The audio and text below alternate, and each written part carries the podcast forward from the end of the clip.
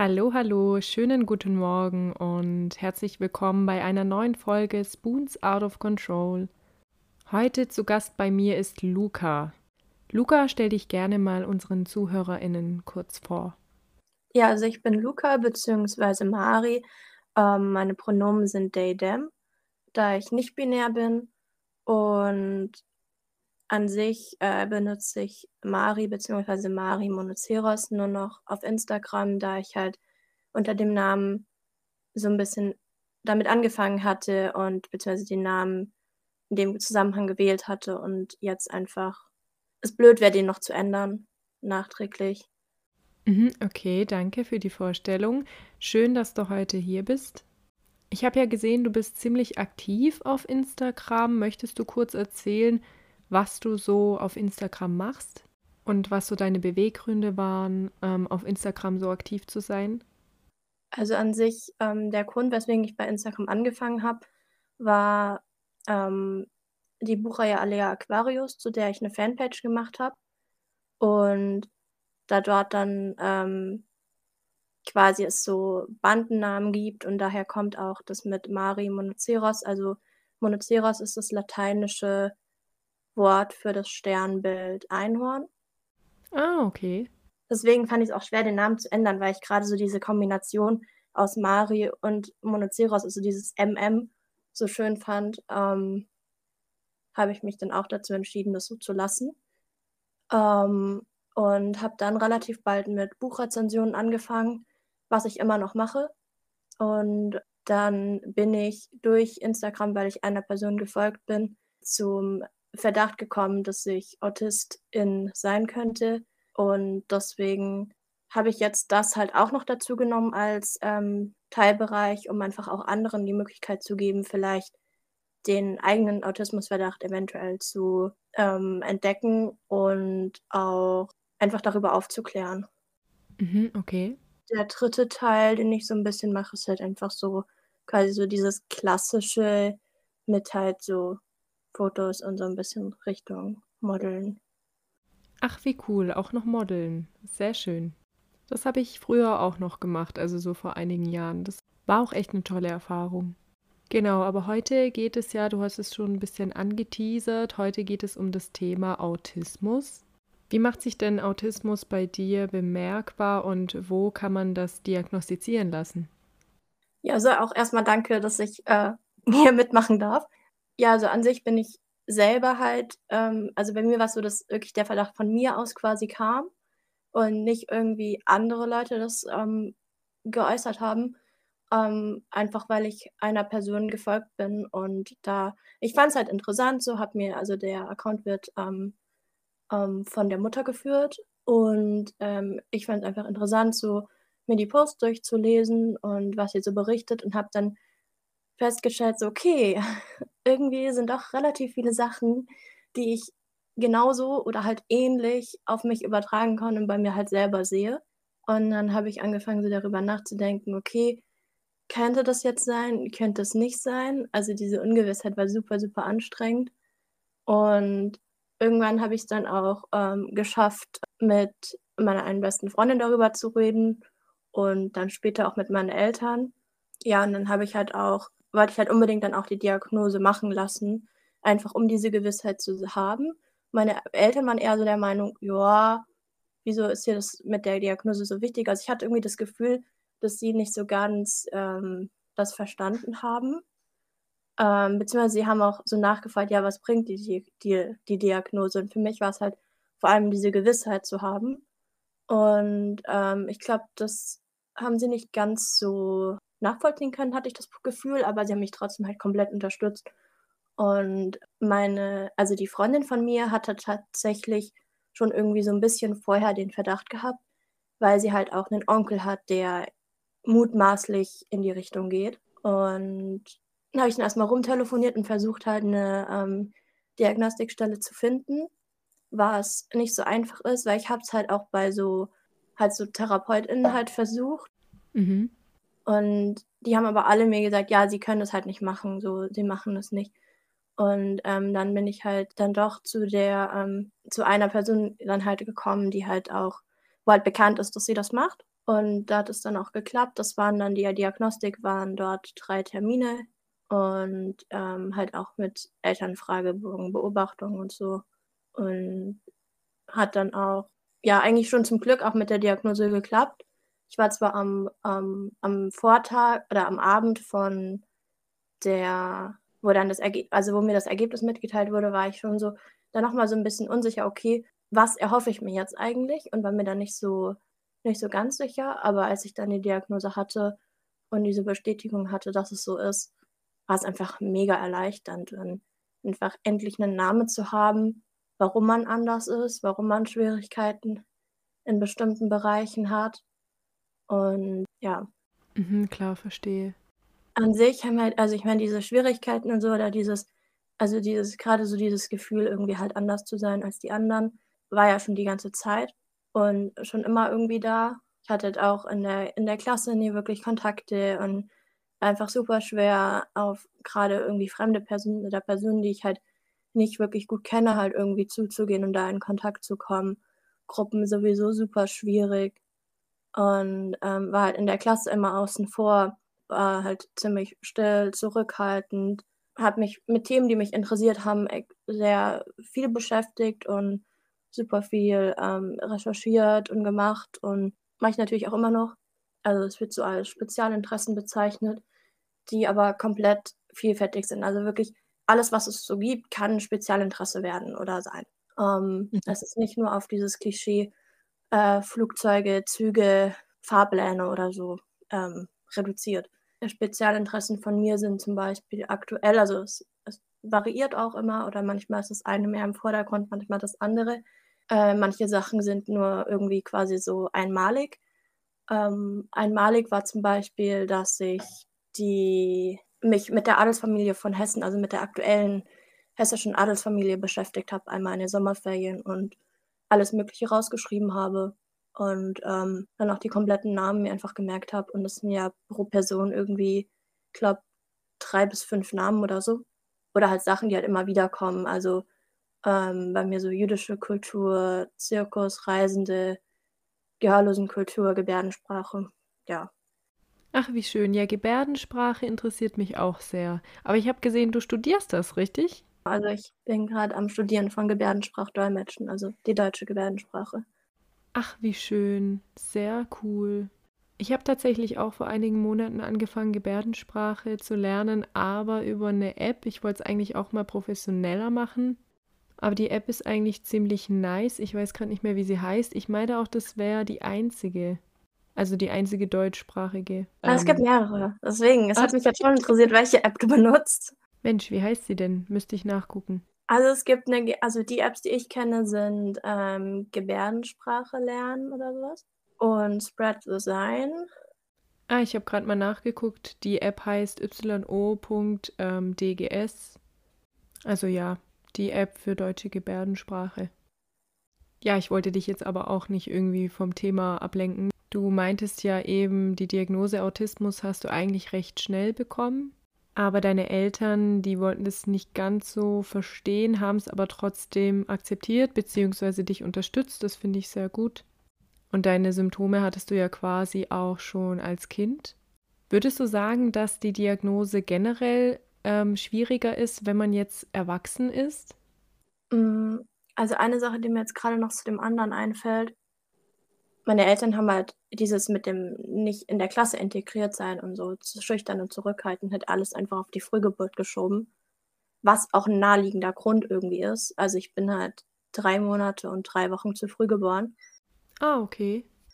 Und somit kann ich schon auch verstehen, dass da nie quasi eine Äußerung zu aufkam oder eine Überlegung aufkam, wobei meine Mutter mir auch nachträglich mal gesagt hat, so ja, dass sie sich schon gefragt hat, warum das nie von irgendwelchen anderen Fachkräften ähm, gesagt wurde.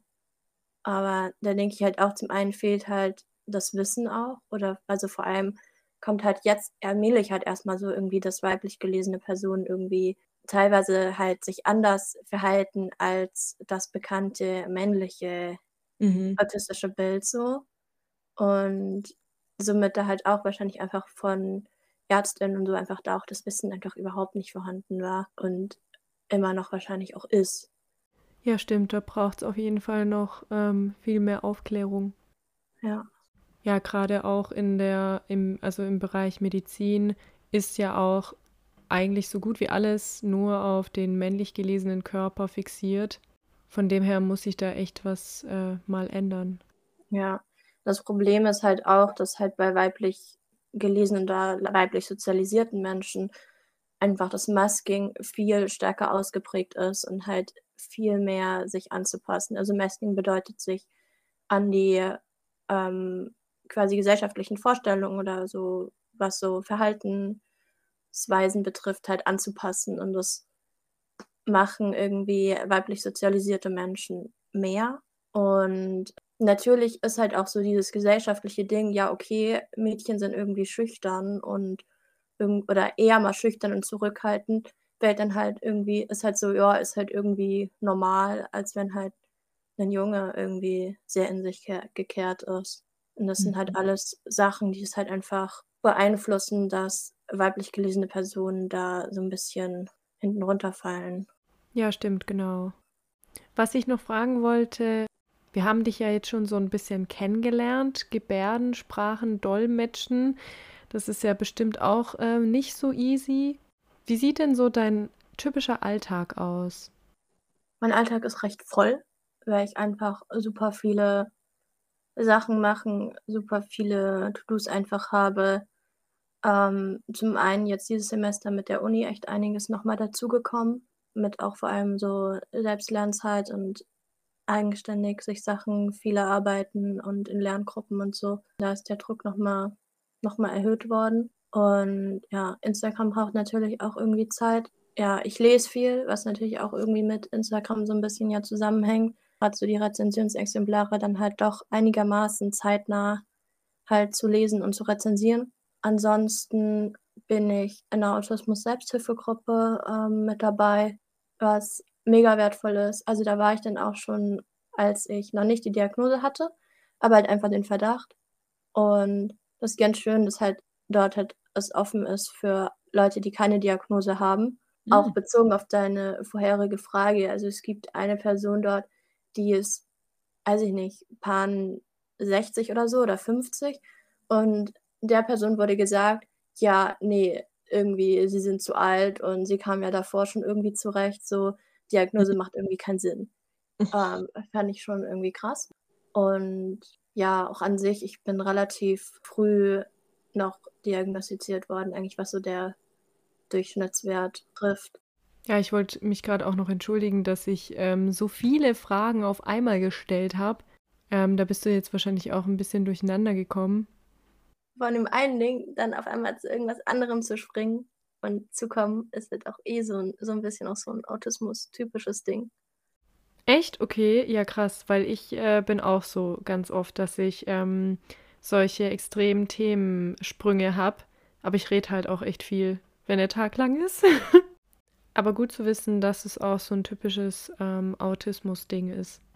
Also was halt vor allem passiert, also was oft passiert, dass ich dann irgendwie, es wird irgendwas gesagt und dann habe ich irgendwelche Gedankengänge in meinem Kopf und irgendeinen davon teile ich dann Leuten mit. Und dann ist immer so dieses, so, äh, wo bist du gerade? An sich war halt dann so dieser, also für einen selber war es halt komplett logisch.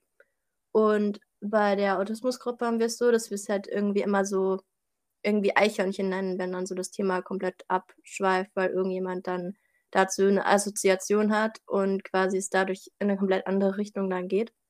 Was halt, also ein bisschen ist wohl dieses Eichhörnchen an sich ist, glaube ich, so von ADHS ein Begriff, dass so dieses, oh, guck mal, ein Eichhörnchen und einfach so komplett abgelenkt sein und nicht wahr, bei der, bei der anderen Sache halt zu sein. Und das ist ganz witzig, weil das immer auch, wenn, wenn dieser Sprung passiert, dann mittlerweile in der Autismusgruppe auch dann so benannt wird, so, oh, ein Eichhörnchen. Aber wie witzig, dass man das dann, ja, Eichhörnchen nennt. Du hast ja gerade äh, auch gemeint, die eine Person, die bei euch in der Gruppe ist, also eine ältere Person, zu der hieß es ja anfangs auch, das kann gar nicht sein, weil die Person wohl zu alt sei. Was ja nicht stimmt, weil ich denke mal, Autismus kennt kein Alter. Und du hattest quasi die Diagnose schon recht schnell. Du meintest ja, drei Termine hat man da. Das bedeutet, am dritten Termin hast du quasi schon deine Diagnose gehabt. Ja, beim dritten Termin war dann auch schon das Ergebnis. Ah, okay. Und was auch gut war, dass die halt bei mir die Termine wirklich wöchentlich stattgefunden haben. Und von anderen weiß ich, dass dann so ein, so ein Termin irgendwie ein Termin ist und dann ist irgendwie ein paar Monate Pause und dann ist erst der nächste, also wo, es, wo sich das Ganze dann so richtig hinzieht. Und da hatte ich echt Glück, auch dass ich so schnell den Termin bekommen habe und nicht irgendwie anderthalb Jahre oder länger warten musste, was halt einfach teilweise auch der Fall ist. Es gibt definitiv irgendwie zu wenige Diagnostikstellen. Oh, okay, ja, das ist ein Problem natürlich. Und bei der Person, wo gesagt wurde, ja, so irgendwie, nö, Diagnose machen wir jetzt nicht mehr, war halt, dass halt gesagt wurde, ja, sie sind ja sowieso zurechtgekommen bis jetzt, so warum, warum wollen sie da jetzt die Diagnose haben, so. Und ich meine, zum einen, also so, also was heißt, ich kann es verstehen, aber ich kann irgendwie so den Gedankengang von der Diagnostikstelle quasi so ein bisschen nachvollziehen, dass halt gesagt wird, ja gut, ähm, so viel ändern in dem Leben wird sich jetzt quasi auch nicht. Ähm, beziehungsweise es hat ja davor immer irgendwie anscheinend funktioniert, aber an sich ist es halt total, finde ich total schwachsinnig, dass es einfach aufgrund des Alters dann irgendwie quasi verwehrt wurde, weil, wie gesagt, für mich war gerade so dieses, diesen Namen zu haben und zu wissen, woran man halt wirklich dann tatsächlich irgendwie ist und diesen, diesen Fakt zu haben, dass es so ist, halt mega erleichternd. Ja, eben eine Gewissheit ja auch für einen selbst. Ich habe ja auch gesehen, dass du ein Buch schreibst. Ähm, Geht es da auch um deine Autismusdiagnose? Ja, genau. Also es soll, ähm, also was heißt es soll? Also es ist so autobiografisch, also dass ich ähm, halt also auch diesen Prozess von Diagnose, Verdacht bis zur Diagnose und wie das so ablief und wie es mir halt dabei erging und auch warum halt quasi, ich habe jetzt im, im Buch halt auch so, warum quasi so spät die Diagnose. Einfach klar, hätte ja auch irgendwie schon im Kindergarten so sein können, weil man ist ja schon immer so. Dann geht es aber halt auch so dieses, also auch einfach, dass ich beschreibe, okay, wie ist es halt eigentlich als autistische Person und darüber dann halt auch für andere autistische Menschen auch so ein bisschen quasi Impulse zu setzen vielleicht, was man möglicherweise auch mal ausprobieren könnte oder welche Sachen man für sich passend ähm, dann halt ähm, umgestalten kann und ausprobieren kann. Und es gibt ja, also jede autistische Person ist, ist halt komplett individuell und dadurch ja auch komplett ähm, individuell, was, was einem hilft, ähm, was man braucht und so. Ähm, aber trotzdem halt so quasi Anregungen halt einfach zu bieten und halt auch für nicht autistische Menschen halt einfach zu zeigen, okay, wie ist es und ähm, was bedeutet es eigentlich, autistisch zu sein. Und bei dem Buch habe ich, also es soll sich an vor allem an Jugendliche richten und ich habe immer so Mitmachaufgaben mit dabei, also ähm, dass man Sachen ankreuzen kann, dass man Sachen ausfüllen kann über, also viel, was sie auch so nach zum Nachdenken über sich selber anregt oder anregen soll. Ja, das klingt ja echt interessant und auch schön, dass man da auch aktiv mitmachen kann mit diesem Buch, also auch aktiv arbeiten kann. Ja, ich hoffe, das sehen Verlage auch so. Ich habe jetzt an ein paar Verlage meinen Kram geschickt und mal sehen, ob da Rückmeldungen kommen und welche Rückmeldungen kommen und ja, ich drücke dir da auf jeden Fall ganz stark die Daumen und hoffe, da findet sich vielleicht ein Verlag. Und abgesehen von deinem Buch, hast du denn noch einen anderen Lebenstraum, den du dir gerne erfüllen würdest? An sich wäre es schon echt cool, das Studium zu schaffen, wo ich momentan so ein bisschen äh, Bedenken vorhabe. Einfach auch halt autismusbedingt irgendwie so, dass ich mir so denke, so, hm, das sind Sachen, die aber irgendwie schwierig sind aufgrund dessen ich jetzt noch nicht so ganz äh, praktisch auch ausprobiert habe, wie es tatsächlich dann verläuft oder wie, wie anstrengend die Sachen dann tatsächlich für mich sein werden. Also ich bin da so ein bisschen äh, Gelassenheit wäre da vielleicht ganz gut. Das auf jeden Fall, das zu packen.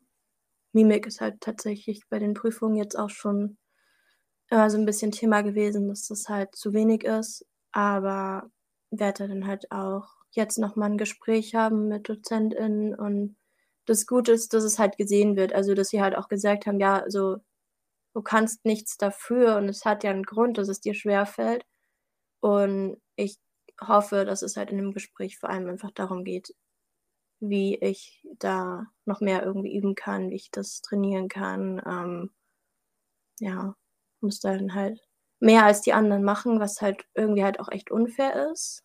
Aber ja, kann's ja nicht ändern. Und an sich ist es ja mega gut, dass ich jetzt dieses Wissen habe, dass es so ist und dass auch da drauf eingegangen wird so und das ernst genommen wird oder also, gesehen wird. Ja, ich glaube, das ist auch das Wichtigste. Ja, und ansonsten so an irgendwie Traum also, so mein meine Zukunftswunschvorstellung ist, in 'nem Tiny House zu wohnen mit Oh. 'ner Partnerperson. Ja. Oha, das klingt ja echt schön. Also, für mich tatsächlich nicht. Ich habe Klaustrophobie. Ich glaube, ich würde ersticken in so 'nem kleinen Tiny House. Da würde ich mich nicht wohlfühlen, aber ich wünsche es mir natürlich für dich. Und hast du da auch bestimmte, äh, Ziele, wo du dann wohnen möchtest? Also, irgend 'n anderes Land oder 'n speziellen Ort? Darüber habe ich mir noch nicht wirklich Gedanken gemacht.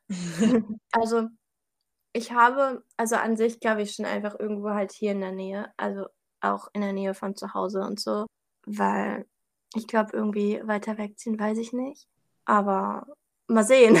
Weil es muss auf jeden Fall 'n Ort sein, wo 'ne einigermaßen, äh, öffentliche Verbindung gescheit ist. Also, so komplett Land funktioniert halt bei mir nicht, weil ich Mhm. darf keinen Führerschein machen aufgrund, ähm, meiner Sehleistung. Da bin ich ganz knapp, Oh. äh, drunter, dass ich's machen darf, was 'n bisschen ärgerlich ist. Oh nein, das ist ja echt ärgerlich. Ja, ist halt so. Also, deswegen, ich bin auf 'ne, ähm, gescheite Bahnverbindung eigentlich schon angewiesen. Ja, zumal ich Busfahren halt auch doof finde und selbst wenn man irgendwo ist, wo dann nur jede Stunde irgend 'n Bus kommt, ist halt auch doof. Ja, das stimmt. Ich fahre auch nicht gerne Bus, sage ich dir ganz ehrlich. Und Zug auch nicht, beziehungsweise geht ja auch gar nicht mehr mit meinem ME-CFS. Wir sind jetzt aber auch schon am Ende angekommen und vielleicht hast du noch irgendwas, was du den ZuhörerInnen, äh, sagen möchtest oder was du dir auch generell von unserer Gesellschaft wünschst in Bezug auf Autismus vielleicht? Also, bezogen auf Autismus auf jeden Fall, dass halt mehr drüber irgendwie informiert wird und dass mehr gesehen wird und vor allem die Vielfalt gesehen wird. Und halt einfach dieses riesige Spektrum, was Autismus halt einfach ist, präsent ist und nicht nur irgendwie nach irgendwelchen Filmen Man oder so gegangen wird, was natürlich so in der Form auch existieren existiert, aber das ist halt sind super, super wenige. Also, es ist 'n ganz geringer Teil an AutistInnen, die diese Form halt haben, so wie's bei Rain Man halt ist. Und Mhm. leider prägt halt dieses Bild irgendwie ist ist das gesellschaftliche Denken zu Autismus doch immer noch relativ stark auf diesen Film also, zu diesem Film geprägt. Also, mein Vater hatte mich auch bei dem als ich das 1. Mal bei der Selbsthilfegruppe war, dann auch so gefragt, ja, wie denn die Leute da so waren und ob die irgendwie so ja, irgendwie wohl so wie wie Rain Man irgendwie gewesen wären. Ich war so: „Ja, keine Ahnung, ich kenne diesen Film nicht und ich gehe aber ganz stark nicht davon aus“, weil ich zu dem Zeitpunkt halt nur, äh, Schlechtes zu dem Film gehört habe von halt AutistInnen so. Aber also, das wäre halt auf jeden Fall auch, dass natürlich so grade so weiblich gelesene Personen auch mehr in den Blick kommen mit grade so mit Thema halt Masking und, ähm, das halt mehr Berücksichtigung findet und auch irgendwie mehr gesehen wird. Generell halt Abbau von also, jeglichen Vorurteilen, halt auch diese Aussage mit so, ja, irgendwie Modediagnose so. Klar, es Mhm. wird irgendwie mittlerweile halt irgendwie vielleicht mehr diagnostiziert und mehr erkannt, einfach weil halt mehr Wissen da ist. Und, ähm, vor mehreren paar Jahrzehnten oder so war halt auch der Begriff noch gar ni also, man muss ja auch irgendwie den Begriff haben, um ähm, Diagnosen auch stellen zu können. Okay, das mit vor zehn, paar Jahrzehnten war falsch, das glaube ich, eher paar hundert Jahre, also keine Ahnung. Ja, gerade zu der Häufigkeit habe ich auch noch einen Artikel entdeckt von Brisant, in dem steht, dass in einer neuen Studie von der New York Jersey Medical School, die im Fachblatt Pediatrics erschienen ist, ähm, verdeutlicht, wie stark der Anstieg wirklich ist. Also zwischen den Jahren 2000 und 2016 sind die Fälle von Autismus-Spektrumstörungen in und um New York zumindest ähm, um bis zu 500 Prozent angestiegen. Ich vermute einfach, das liegt daran, weil, wie du schon sagst, weil man einfach mehr Informationen hat und auch eine bessere Diagnosestellung. Und es hat eigentlich gar nichts mit einer Modediagnose zu tun, weil sowas zu denken ist halt auch echt äh, sinnlos. Irgendwie hatte damals Hans Asperger während der NS-Zeit irgendwie diese, diese Begrifflichkeiten, auch vor allem halt diese Begrifflichkeit Asperger-Autist halt irgendwie geprägt und wo zwischen Asperger und frühkindlichem Autismus dann unterschieden wurde. Also es wurde auf jeden Fall irgendwie dadurch, darüber eingeteilt in Menschen, die äh, quasi ins System passen und Menschen, die halt nicht ins System passen weswegen der Begriff Asperger halt auch sehr umstritten ist. Ja, genau. Lange wurde Autismus ja in klare Subtypen unterteilt, aber inzwischen nimmt die Medizin allerdings Abstand äh, von einer klaren Abgrenzung der Untergruppen und geht eher von fließenden Übergängen aus. Deshalb wird ja auch in Fachkreisen mittlerweile nicht mehr von Autismus gesprochen, sondern eben von einer Autismus-Spektrumstörung, also ASS. Aber ich finde, mit dem Begriff ohne Störung und einfach ja. nur Autismus-Spektrum finde ich absolut super. Ja, finde ich jetzt eigentlich auch schöner. Zumal das halt einfach auch wieder die Vielfalt zeigt. Und es wurde halt mittlerweile gesagt, dass diese Einteilung in Asperger, frühkindlich und atypisch halt nicht so ganz korrekt ist, weil die Grenzen super fließend sind und eigentlich nicht so nicht gemacht werden können. Ich habe zwar noch die Diagnose ähm, Asperger bekommen, und die wird auch aktuell noch ausgestellt, weil die Fachkräfte jetzt so eine Übergangszeit haben. Irgendwie, ich glaube, fünf Jahre oder so. Also das ist, weiß nicht genau. Aber wo halt quasi nach beiden Diagnostikkriterien quasi Diagnosen irgendwie ausgestellt werden dürfen. Ah, okay, verstehe. Aber ich finde es immer noch heftig, wie wirklich manche Menschen denken, dass es eine Modediagnose ist. Autismus ist ja das ist ja eine Reizfilterschwäche, also dass Reize nicht so gut verarbeitet werden können oder halt nicht gefiltert, also beziehungsweise, was heißt nicht verarbeitet, ähm, nicht gefiltert werden kann und oder weniger gut. Und dadurch kommt es halt schnell zu Überforderung und Stress und dadurch bieten halt Strukturen und gleiche Abläufe halt einfach Sicherheit.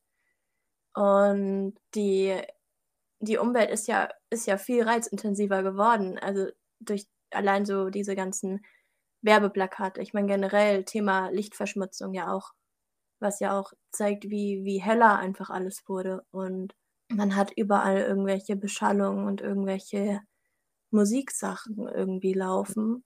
Das war ja technisch früher einfach ja gar nicht, gar nicht mal möglich gewesen. Und ich denke auch, dass das also das ist eine These von mir, dass es einfach auch einen Einfluss hat. Ja, stimmt, da hast du recht. Das habe ich mir auch gerade gedacht. Klingt für mich ziemlich naheliegend. Ja, für mich auch. Ja, dann vielen Dank, Luca, für die Folge heute, für das nette und sehr interessante Gespräch. Ich hoffe, das erreicht den einen oder die andere. Ich denke mal, auch viele ZuhörerInnen können da ein bisschen was mitnehmen. Ja, also ja. ich hoffe natürlich auch, dass es äh, die Leute, die das dann jetzt anhören, äh, für die interessant war und sie was mitnehmen können. Und Alina dir auch vielen Dank halt, wie schon am Anfang gesagt, dass ich halt mitmachen darf und Teil davon sein durfte in dieser Folge. Ja, immer gerne. Und äh, wir hören uns und ich wünsche dir ansonsten noch einen wundervollen Tag und bis dann. Ciao, ciao. Ciao.